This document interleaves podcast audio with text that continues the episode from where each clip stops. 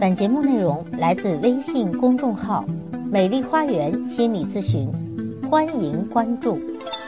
大家好，我是美丽花园心理咨询研究中心的首席咨询师张霞，欢迎大家来到美丽的心理花园，解除心理困惑。今天要分享的内容是弃婴的心理创伤。在我的心理咨询中，有很多咨客朋友是小时候被遗弃的。那么，咱们就来谈谈被遗弃的孩子他的心理创伤是怎样的。弃婴本身是违法行为，但是由于一些爸爸妈妈因为经济困难，或者是重男轻女，或者是婴儿本身有问题，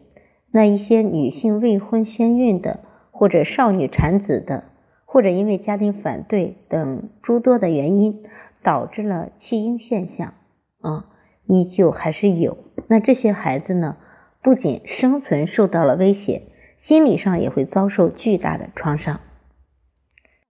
儿童心理学家专门提醒广大女性，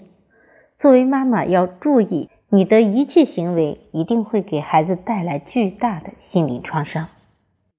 婴儿本身是柔弱的、无力的，十月怀胎时，母亲的子宫为孩子提供了。安全和舒适的生活世界。如果母亲本身是爱孩子的，能够很好的呵护他，他会感觉到很安全。但是，当他与母体分离之后，就会面对一个全新的、陌生的世界。这一切都使他感到自己的生存受到了挑战。这是第一次分离带来的焦虑。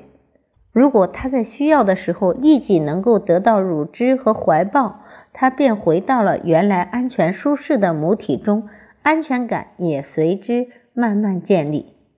在这一阶段，生存是婴儿生命的全部目的，对母亲的依恋也就成为了他最为基本的需要。孩子最大的恐惧就是失去爱，而被遗弃则是他恐惧的地狱啊，最极端的一种恐惧。所以，曾经被遗弃过的孩子，其内心难以建立安全感，害怕自己不存在，也会感觉到死亡的恐惧。当孩子面临这种恐惧和依恋的不被满足，他一方面会使出全身的解数，努力的用哭闹来吸引母亲的注意，从而使自己的依恋需求得到满足；另一方面，又为了自己受到的冷遇、不被爱而感到愤怒，母亲成为了他快乐和痛苦的同一源泉，形成了他对母亲的爱和恨并存的矛盾情感。由于婴儿对依恋的需要得不到满足而造成的伤害程度不同，也会形成各种不同的人格类型。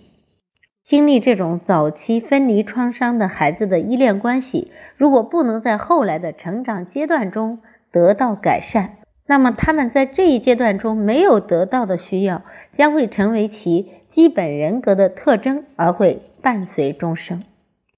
很多的人格障碍，比如边缘性人格障碍、自恋型人格障碍等，都是因为在早年依恋关系没有建立好。心理发展停滞在初始阶段，很多人以为事情过去了就过去了，孩子长大了就好了。其实不是这样的，那些未被满足的需要会一直渴望被满足，那些被压抑的恐惧、悲伤、无助的情绪会一直盘绕在孩子的心间。这些孩子，他们对于依恋的需要始终存在，被抛弃的恐惧感。也始终深藏在心底。当他们长大了，进入了亲密关系，比如进入恋爱、婚姻和亲子关系时，曾经在亲密关系中的缺失和遭遇就会被激发和爆发出来。他们在亲密关系中总会觉得，当我需要你的时候，你却总是不在；你并不喜欢我，你要抛弃我。每当他们感觉到自己被对方忽视的时候，便会感觉到被遗弃，很愤怒，情绪失控，感觉到恐惧，并为了消除这种恐惧，会不顾一切。他们往往表现出非常强烈的占有欲，要求对方时时刻刻的关注，不能够容忍丝毫的忽视和冷遇。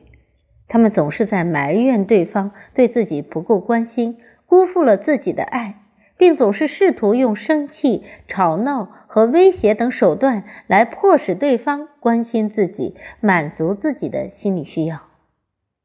这和他们在婴儿时期用哭闹的方式来获得母亲的关心是一样的。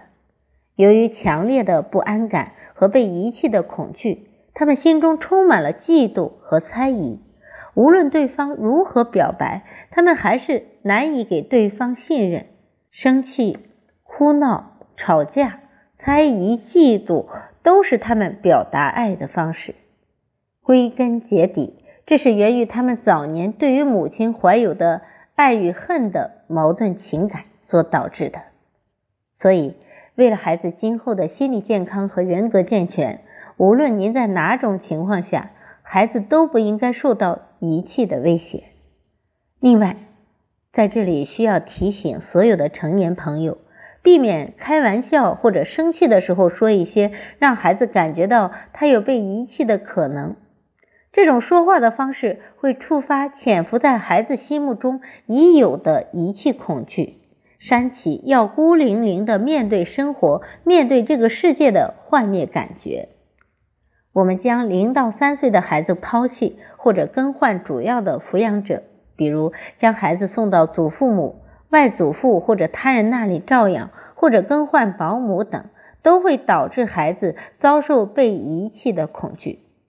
给孩子带来心理的创伤，从此也会影响孩子今后的人生发展。好，如果您的家人或者孩子或者您本身就有类似的一些心理创伤的体验。那如果需要改善的话，可以加我的咨询微信“美丽花园”的手写大写字母，也就是大写的 M L H Y 加数字一二三四五六七八九。也欢迎大家关注我的微信公众号“美丽花园心理咨询”，咨询收费，所有听众咨询都可以享受最高优惠。好，今天的分享就到这里，感谢大家的收听，下期节目再会。